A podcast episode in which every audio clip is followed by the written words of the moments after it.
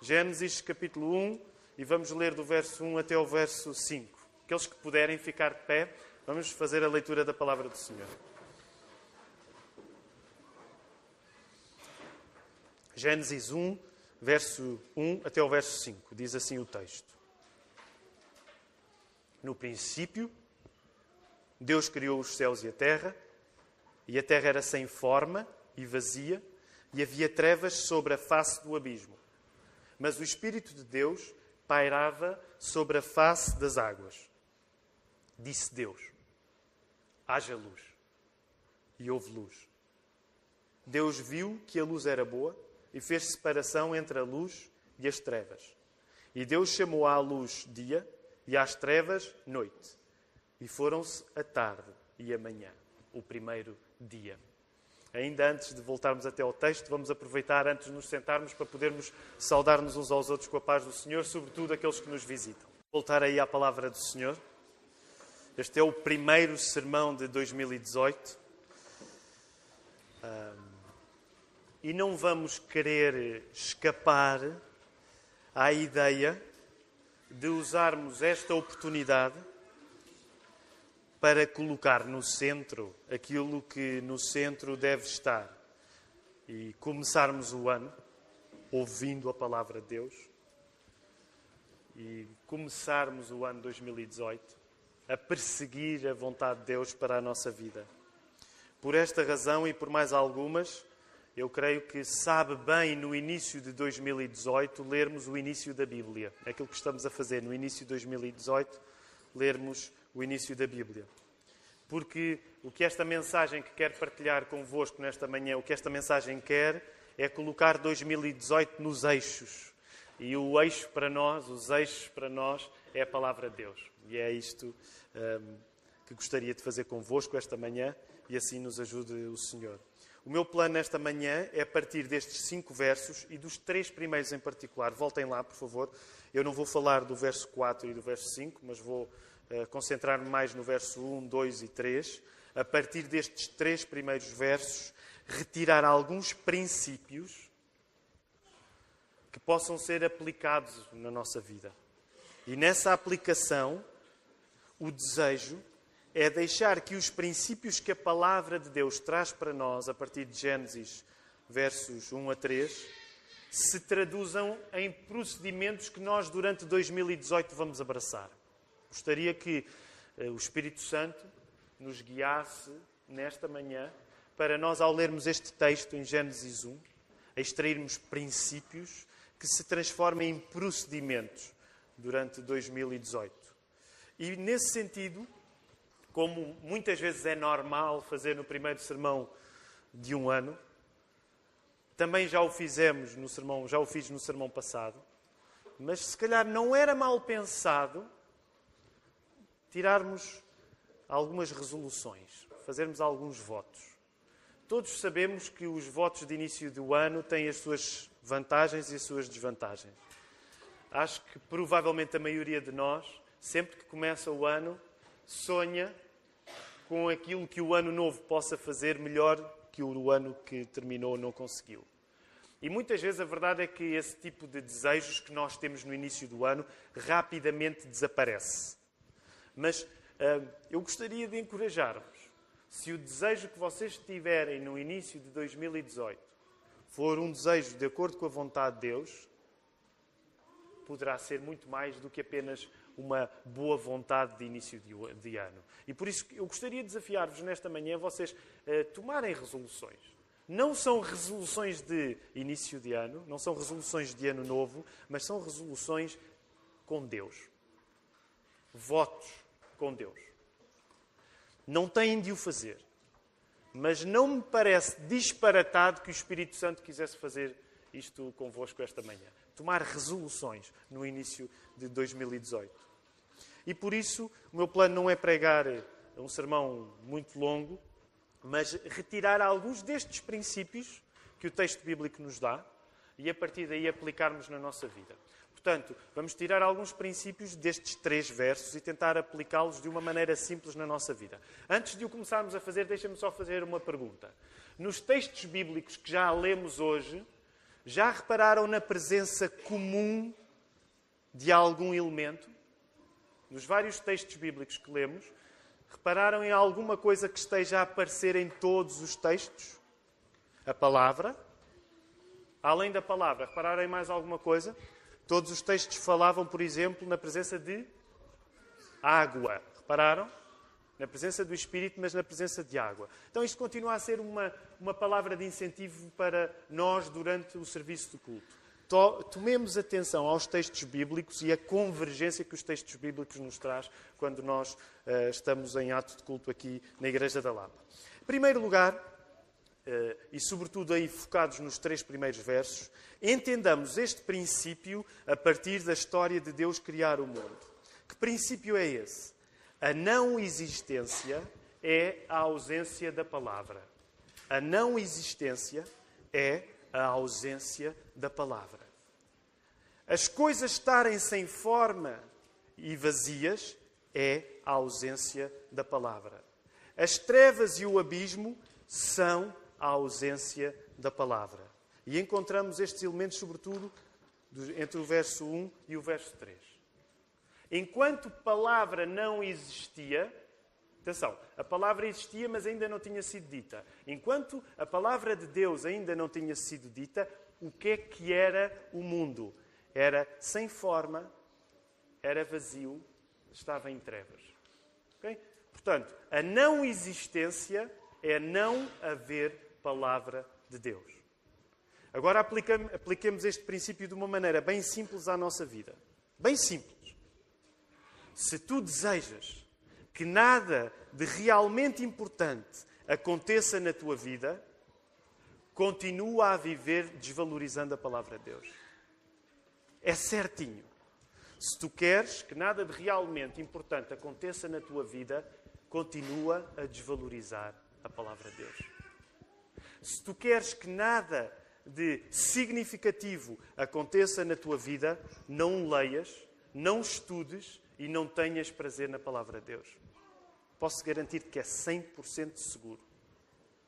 Se tu queres que nada de realmente eterno exista na tua vida, a maneira, maneira segura de nada eterno existir na tua vida é tu não teres uma prática de estudo da Bíblia, é tu não leres a Bíblia, e é tu não procurares o prazer de ler a Bíblia.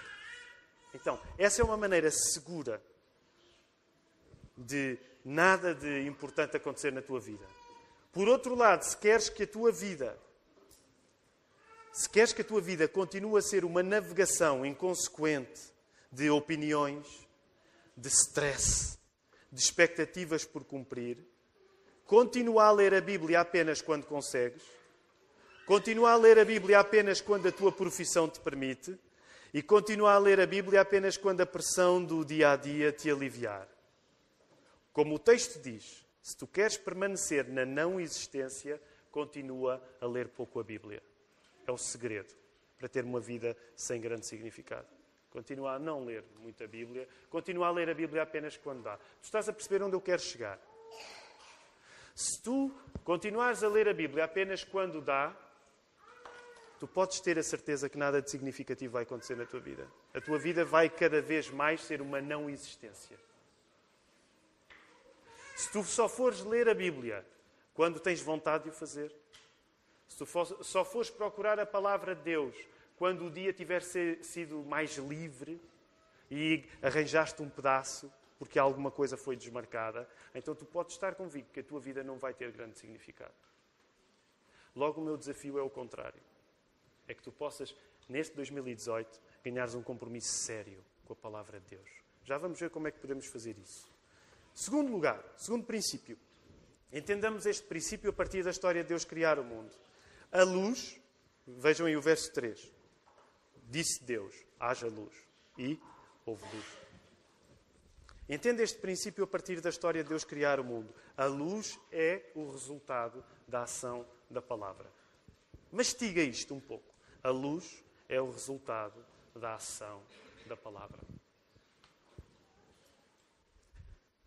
Por consequência, a ordem e a forma são consequência da palavra. A luz é o que acontece quando a palavra de Deus é dita. Ordem é o que acontece quando a palavra de Deus é dita. Conteúdo é o que acontece quando a palavra de Deus é dita. Agora aplica isto à tua vida. As coisas que na tua vida tu tens tomado como as coisas mais cheias de conteúdo, as coisas que na tua vida tu tens tomado como mais ordenadas, elas só são realmente cheias de conteúdo e elas só são realmente ordenadas se elas estiverem fundamentadas na palavra de Deus. O meu desafio nesta hora é pensa nas coisas na tua vida que tu tomas como as mais ordenadas e como as mais cheias de conteúdo. E tira alguns segundos. Pensa naquilo que na tua vida tu tomas como as coisas mais ordenadas e mais cheias de conteúdo. E não espiritualizes. Ok? Não espiritualizes. Não pensar, ah, como eu estou na igreja, vou dar a resposta espiritual. Pensa honestamente, faz um exame e pensa nas coisas que para ti, na tua vida, são mais cheias de conteúdo e estão mais ordenadas. Eu vou dar alguns segundos para te pensar nisso.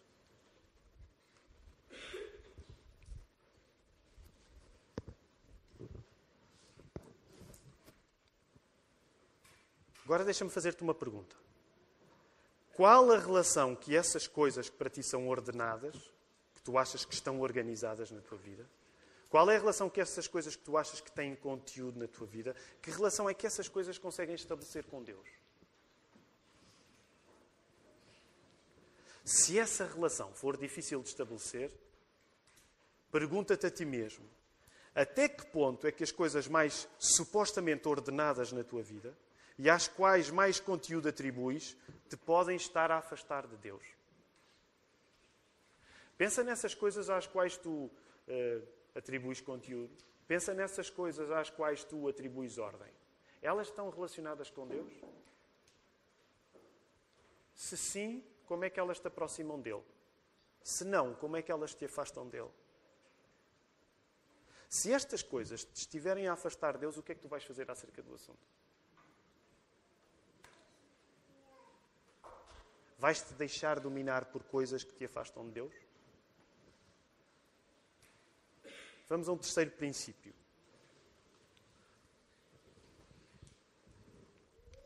Entendamos um terceiro princípio a partir da história de Deus criar o mundo. O Espírito de Deus em ação é Deus a usar a sua palavra. Isto é um dos princípios que o texto nos está a dizer. Queres saber como é que Deus age no mundo? Deus age no mundo dizendo coisas. Deus age falando. Discurso na Bíblia, discurso na Bíblia não é teoria, é prática. Muitas vezes têm-me ouvido a dizer isto. Esta é uma das coisas que eu insisto mais, e não quero agora filosofar muito, mas para os gregos, os gregos dão, dão muito a separação entre o discurso e a prática. Não é? Por exemplo, lembram-se que eles estudaram filosofia, Platão. Os gregos são muito dados a separar as coisas. Os hebreus não são assim, os judeus não são assim. Para os judeus, não há uma dicotomia entre ser e fazer. Ou, se quisermos, não há uma dicotomia entre falar e fazer, no sentido em que, para os judeus, o ato de Deus falar é o ato de Deus fazer. Por isso mesmo, uma das coisas que nós encontramos no texto é que, se tu queres saber como é que Deus entra em ação, Deus entra em ação quando fala. Quando fala, Deus entra em ação. Deus não está só a falar. Na Bíblia, Deus nunca só fala. Se Deus fala, já a aventura já começou. Na Bíblia é assim: se Deus falou, a aventura começou.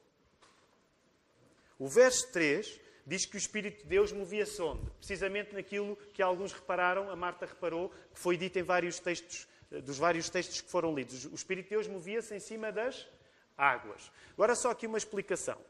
Estas águas não são necessariamente depois as águas do mar que vão ser criadas depois, ok? É verdade que este texto ele não é propriamente explicativo no processo, como muitas vezes nós às vezes gostaríamos que Gênesis 1 fosse muito explicativo, e ele não é muito explicativo. Aliás, reparem, uma das coisas que não existe aqui a preocupação do texto explicar é, por exemplo, explicar a origem das trevas, ou explicar a origem do abismo, ou até explicar a origem do diabo, de Satanás, que já existia. O texto não está preocupado em explicar isso. Portanto, nós não podemos forçar o texto a dizer-nos uma coisa que ele não tem a preocupação de dizer. No entanto, aquilo que nós podemos perceber do Espírito de Deus pairar em cima das águas é que essas águas não é o mar que nós temos, Apesar de, infelizmente, o Apocalipse diz de facto que os novos céus e a nova terra não, não vão ter mar, é uma pena para todos aqueles que gostam do mar, mas terão alguma coisa melhor ainda do que o mar.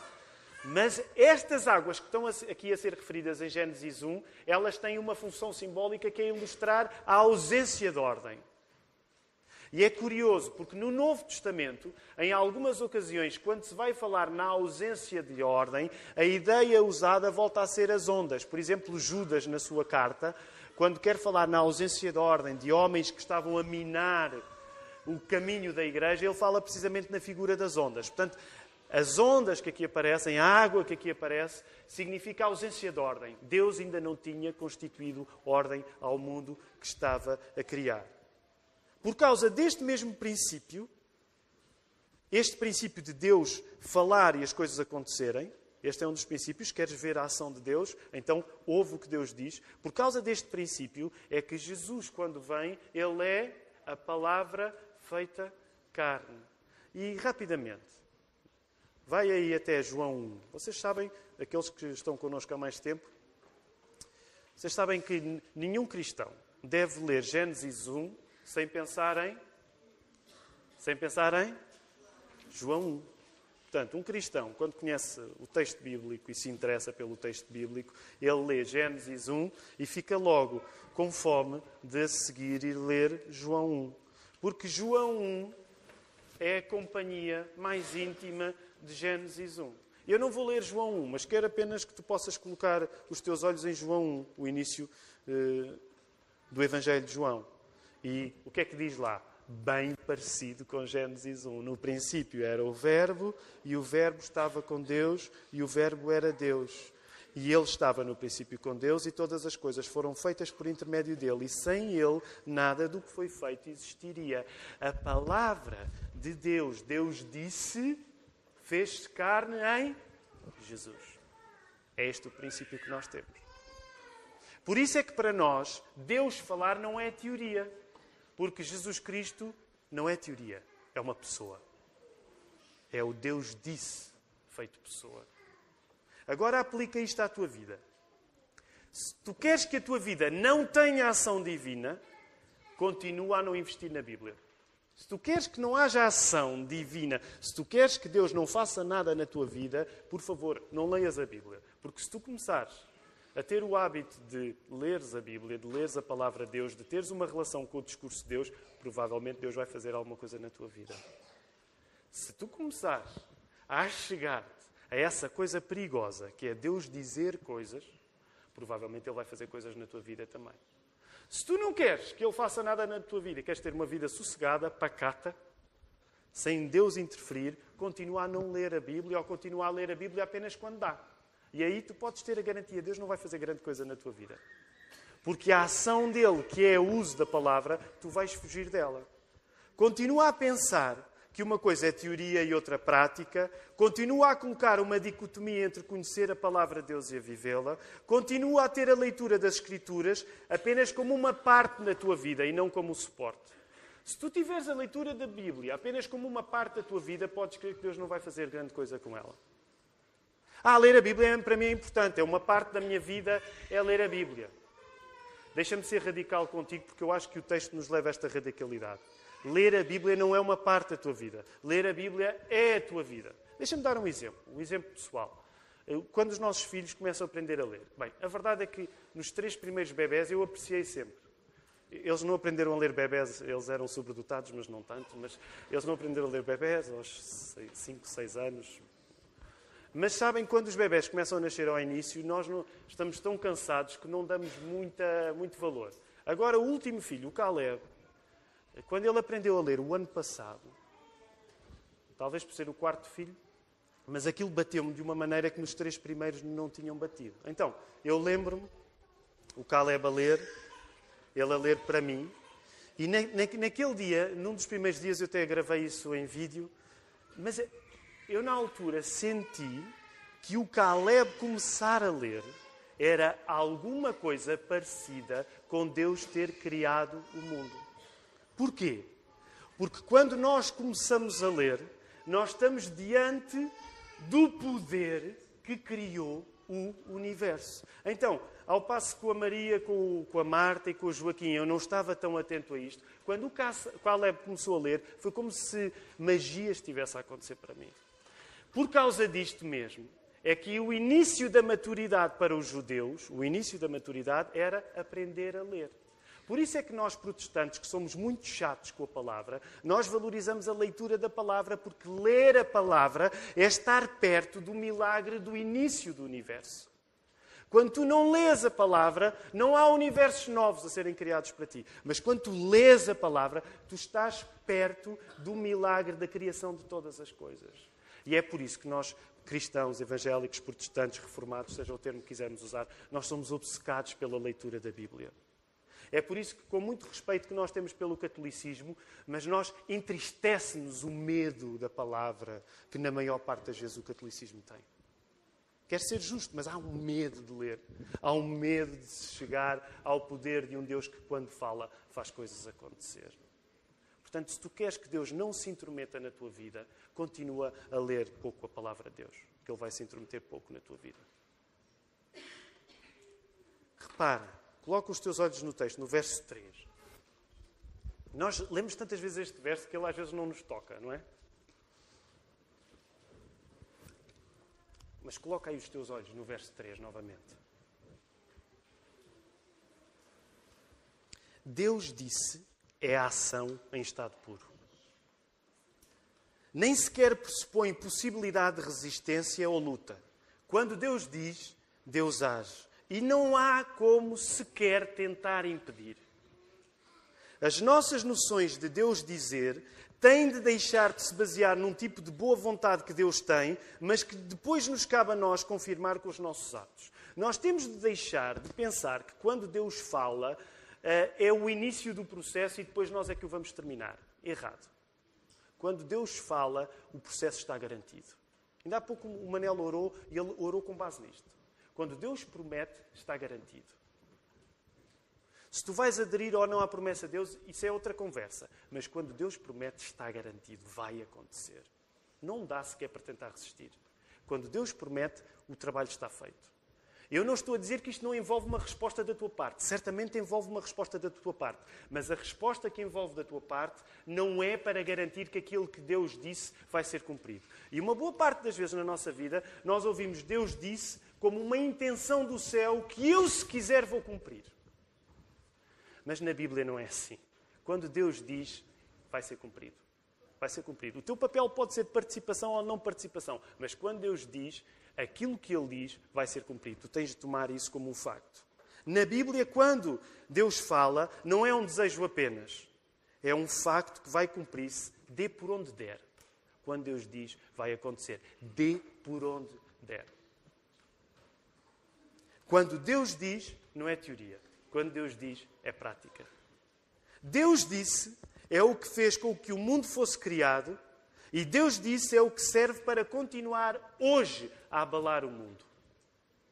Lembram-se no Velho Testamento o que é que os profetas vinham dizer? O que é que os profetas vinham dizer? Os profetas diziam: Assim diz o Senhor, e tremiam reis e tremiam reinos.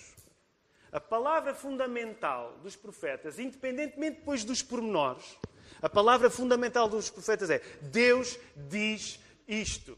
E com base nos profetas dizerem Deus diz isto, o reino podia correr bem ou o reino podia correr mal. Mas se Deus dizia, estava dito. Não havia nada a fazer.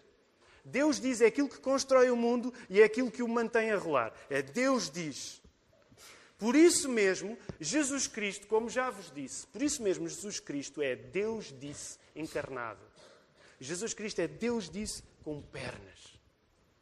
Não é teoria, é uma pessoa. É Deus homem, é homem, Deus. Deus disse não é uma coisa qualquer.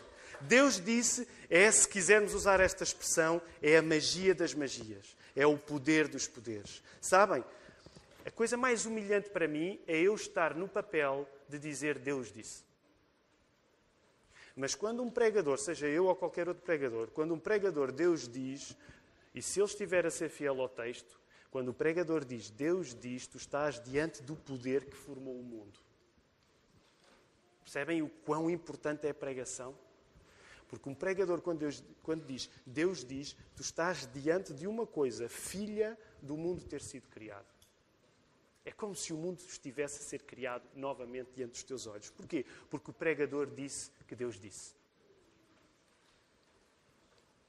Quando um pregador prega a palavra, tu estás na presença da lógica que criou o mundo e da lógica da encarnação, do Verbo que se fez carne. Quando um pregador diz Deus disse, Jesus Cristo está presente. Vocês acreditam nisto? Sabem, é isto faz especial este encontro. Vocês já me ouviram pregar há um mês e tal a bater forte e feio nesta questão da igreja.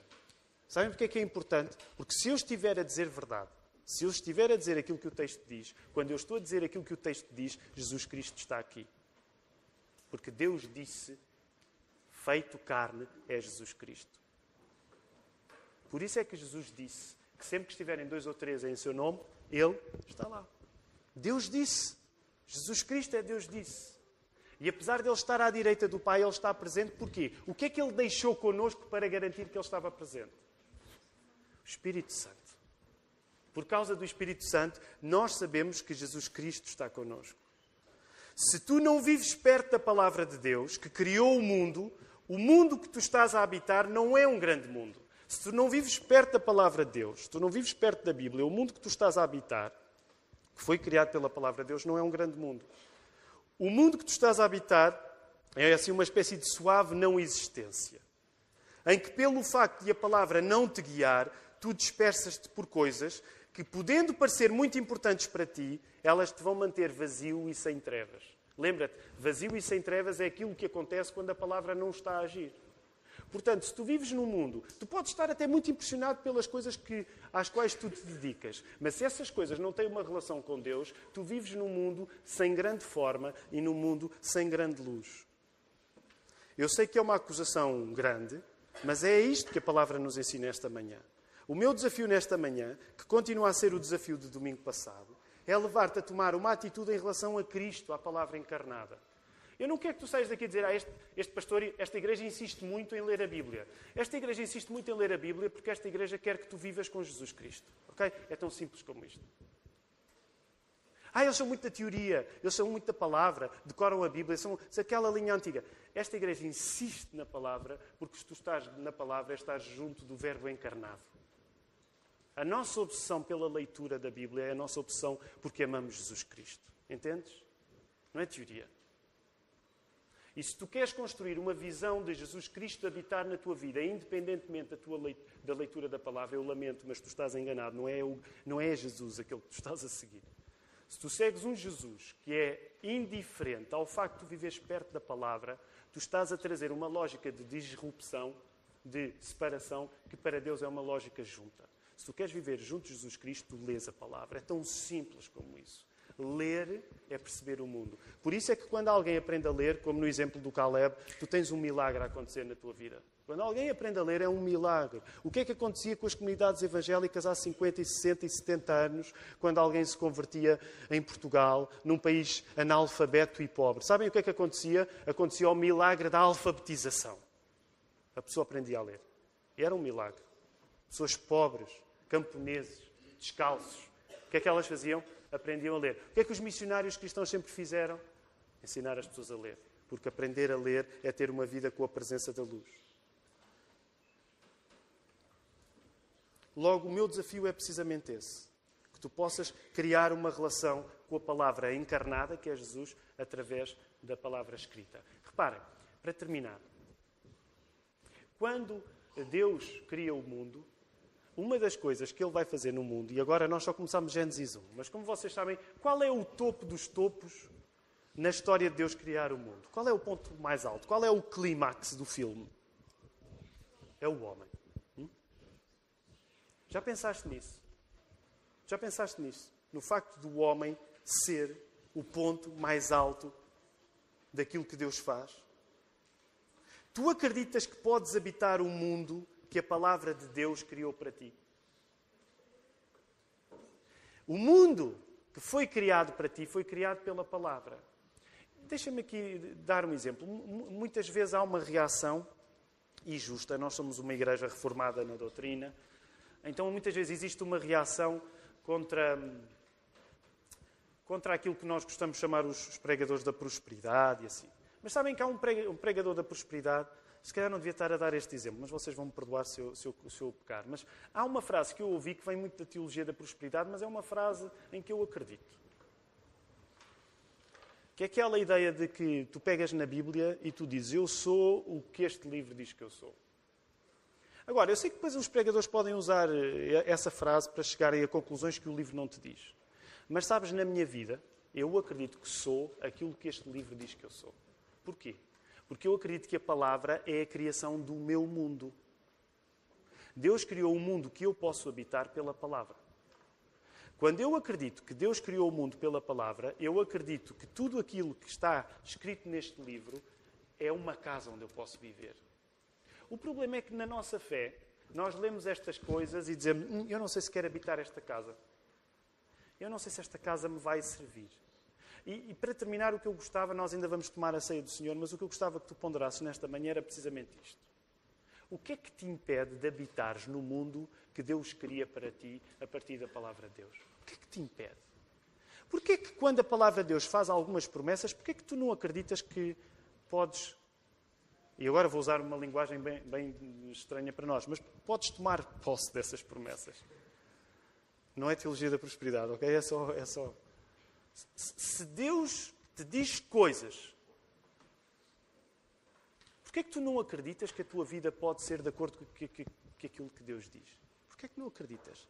Se Deus cria um mundo novo para tu habitares, porquê é que tu não habitas? Reparem uma coisa. Quando Deus criou o mundo, Adão ainda não existe. Deus não fez Adão e disse assim: Adão, e agora? Que mundo é que tu queres habitar?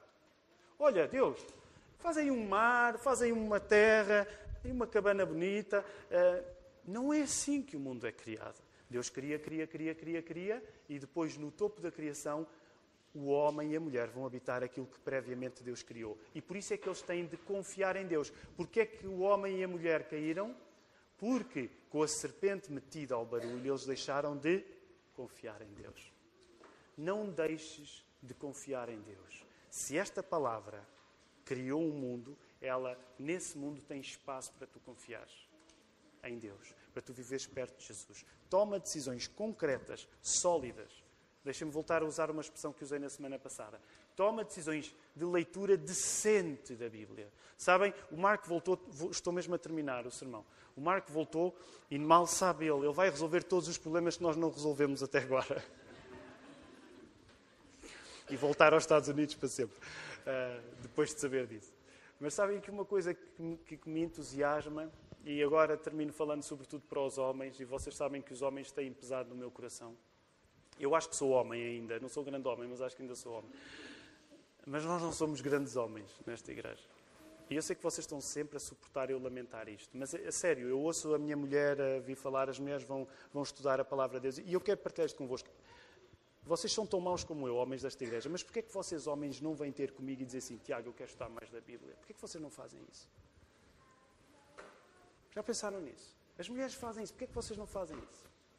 Tiago, eu quero estudar mais da Bíblia.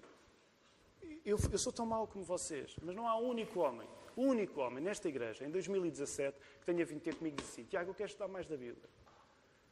Porquê? Porque vocês, como eu, toparam a separação entre palavra e ação. Então vocês acham que a ação na vossa vida não é fundamentalmente o conhecimento da palavra de Deus. É por isso que nenhum homem nesta igreja vem ter comigo a pedir para estudar mais a Bíblia. Porque vocês são uns gregos. São uns platónicos. Vocês acham que o que eu estou a pregar é teoria. E que a prática são vocês que vão resolver. Mas graças a Deus o mundo não foi criado pelo poder em que vocês acreditam. O mundo foi criado por Deus a fazer, Deus a falar e Deus a fazer. Portanto, se tu és homem nesta igreja, não precisas de fingir hoje, ok? Comigo. Tiago, é já Isaías. um dos mais difíceis, é? Mas eu gostaria que tu pensasses e que o Espírito Santo te leve a tu poderes tomar decisões que sejam tuas, sejam da tua família, sejam desta igreja. Que o Senhor nos ajude.